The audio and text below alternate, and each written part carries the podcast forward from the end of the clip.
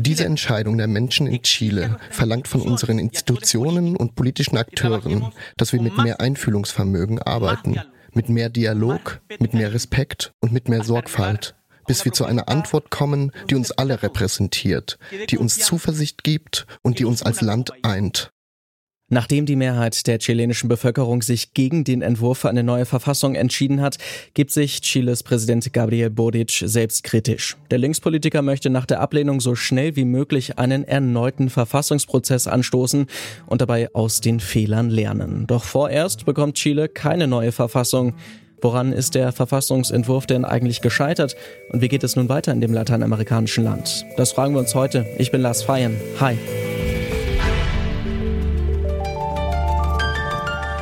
Zurück zum Thema.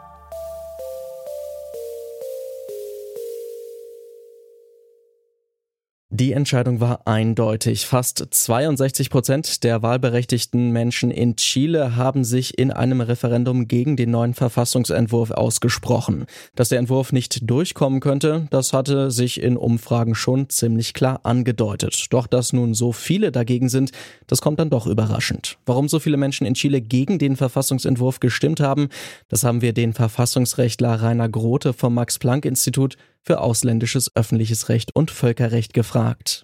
Es hat wohl vor allen Dingen daran gelegen, dass der eigentliche Ausarbeitungsprozess ähm, der Verfassung, also äh, der Prozess, in dem die Inhalte des Verfassungsentwurfs festgelegt äh, wurden, dass der nicht sehr repräsentativ war, weil aufgrund des Ergebnisses der Wahlen äh, zur verfassungsgebenden Versammlung äh, das Mitte-Rechts-Spektrum praktisch kaum repräsentiert war. Das sind keine besonders günstigen äh, Voraussetzungen für einen Verfassungsentwurf, der eine Mehrheit, möglichst ja auch eine deutliche Mehrheit in der Volksabstimmung, die den Prozess abschließt, bekommen soll.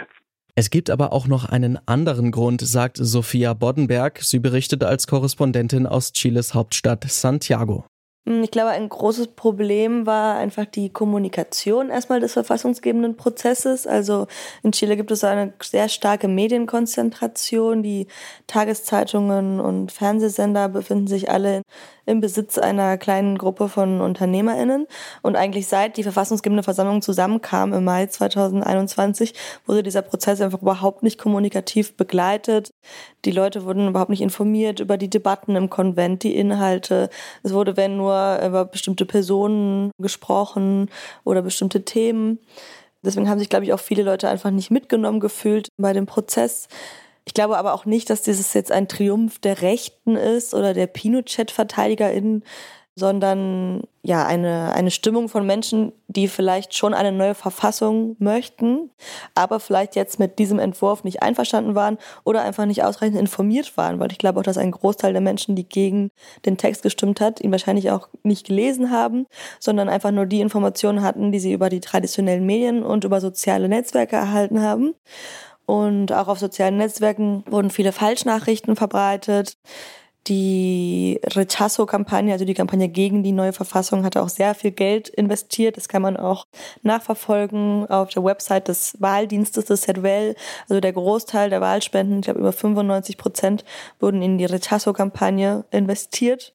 Wir haben Korrespondentin Sophia Boddenberg außerdem noch gefragt, wie optimistisch sie ist, dass sich in einem zweiten Anlauf für eine neue Verfassung die verschiedenen Interessen der chilenischen Bevölkerung unter einen Hut bringen lassen. Also ich glaube, dass der Prozess jetzt noch einige Zeit in Anspruch nehmen wird und viele Leute sind auch einfach erschöpft und müde von dem Prozess. Also sowohl die sozialen Organisationen und sozialen Bewegungen, die ja wirklich sehr viel Energie und Zeit investiert haben in diesen Prozess und in die Ausarbeitung dieses Verfassungsentwurfs. Und ich glaube, die, ja, die Kräfte sind erstmal ein bisschen ausgeschöpft. Und gleichzeitig hat dieses Ergebnis jetzt die, ja, die Entscheidungsmacht zurück an die politischen Parteien gegeben. Also ich glaube, die Entscheidungsmacht war halt seit den Protesten 2019 in der Bevölkerung, in, der, in den basisdemokratischen Versammlungen, in den Organisationen, die ja im Verfassungskonvent stark repräsentiert waren. Und jetzt ist eben diese Entscheidungsmacht wieder ja, zurück bei der Regierung und auch bei den Rechten, weil eben obwohl, wie ich ja gesagt habe, das jetzt kein Triumph der Rechten war, aber viele extreme Rechte das schon so betrachten. Und ich glaube, dass das nicht zum politischen Konsens beitragen wird, zur politischen Debatte. Ich glaube eher, dass die Konflikte sich jetzt verschärfen werden, dass das Land äh, sich stärker polarisiert, weil es einfach immer noch eine große Unzufriedenheit in der Bevölkerung gibt, die jetzt erstmal keine Lösung, keinen Ausweg hat und jetzt die Leute erstmal wieder sehr lange abwarten müssen, bis es einen neuen Entwurf für die Verfassung gibt. Ich glaube, der Prozess wird sich noch etwas in die Länge ziehen. Bleibt jetzt also erstmal die alte Verfassung in Kraft, bis es eine neue gibt? Dazu noch einmal der Verfassungsrechtler Rainer Grote. Ja, das ist eindeutig.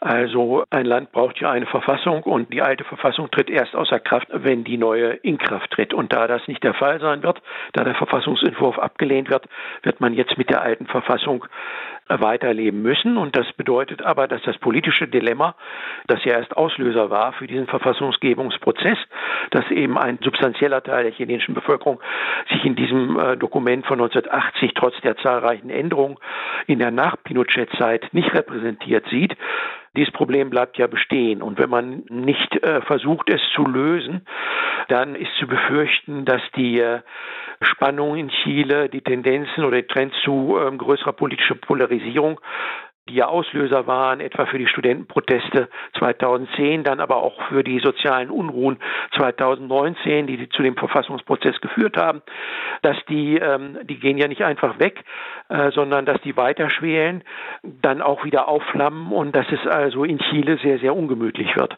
Also es wäre sicherlich ratsam, einen neuen Anlauf zu unternehmen äh, für eine Verfassung, aber eben aus, aus den Mängeln, aus den Gründen des Scheiterns für den abgelehnten Verfassungsentwurf die richtigen Lehren zu ziehen. Insbesondere was eben die repräsentative Zusammensetzung eines verfassungsgebenden Gremiums, also einer verfassungsgebenden Versammlung, eines Konvents angeht, das ist, äh, wäre sicherlich unbedingt notwendig. Einfach weiterzuarbeiten mit der Verfassung von 1980 halte ich für problematisch. Ich glaube, da ist dann doch ein Point of No Return äh, durch das Referendum von 2020, äh, in dem halt 78 Prozent der Chilenen, also nochmal eine deutlich klare Mehrheit als jetzt in dem Referendum gestern, gesagt haben, ja, Chile braucht eine neue Verfassung. Und das Ergebnis dieses Referendums, das wird ja durch die Abstimmung gestern nicht ausradiert, nicht ausgelöscht, sondern eine Mehrheit der Chilenen, eine klare Mehrheit der Chilenen hat gesagt, der Entwurf einer neuen Verfassung, so wie er uns jetzt vorgelegt worden ist, der entspricht nicht unseren Vorstellungen. Aber das würde schon nahelegen, dass man sagt, wir haben unsere Hausaufgaben nicht richtig gemacht. Wir müssen uns da nochmal dran setzen, aber eben unter Berücksichtigung der Lehren des gescheiterten Verfassungsgebungsprozesses der letzten anderthalb Jahre. Die Chileninnen wollen auf jeden Fall eine neue Verfassung. Dafür haben sie sich vor knapp zwei Jahren mit einer deutlichen Mehrheit ausgesprochen. Wie der Weg dahin aussehen könnte, das ist momentan allerdings völlig unklar. Denn die chilenische Bevölkerung hat den Verfassungsentwurf, der im letzten Jahr ausgearbeitet wurde, erstmal klar abgelehnt. Chiles Präsident Gabriel Boric möchte nun mit allen politischen Parteien in die Verhandlungen gehen und einen neuen Prozess anstoßen. Sophia Boddenberg meint aber, dass das keine einfache Aufgabe wird, denn die chilenische Gesellschaft ist tief gespalten. Das war's von uns für heute. An dieser Folge mitgearbeitet haben Alea Rentmeister und Ina Lebedjew. Produziert hat die Folge Benjamin Sardani. Chef vom Dienst war Oliver Haupt und mein Name ist Lars Feyen.